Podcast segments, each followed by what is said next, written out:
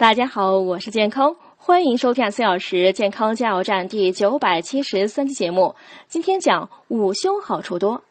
现代医学认为午休好处多，一方面通过午休，大脑可变得更灵活，提高记忆力和创造性，进而提高工作效率；另一方面，午休可缓解心理压力，保持心理平衡，有益心脏的健康。建议大家找一个安静的地方进行午休，可定一个二十分钟的闹钟，不要超过三十分钟哦，不然醒来后会感到头晕，同时也会影响晚上的睡眠质量。另外呢，午休要预防着凉，最好提前调好空调的温度，盖上毛巾毯之类的保暖工具，也可戴上护眼罩帮助睡眠。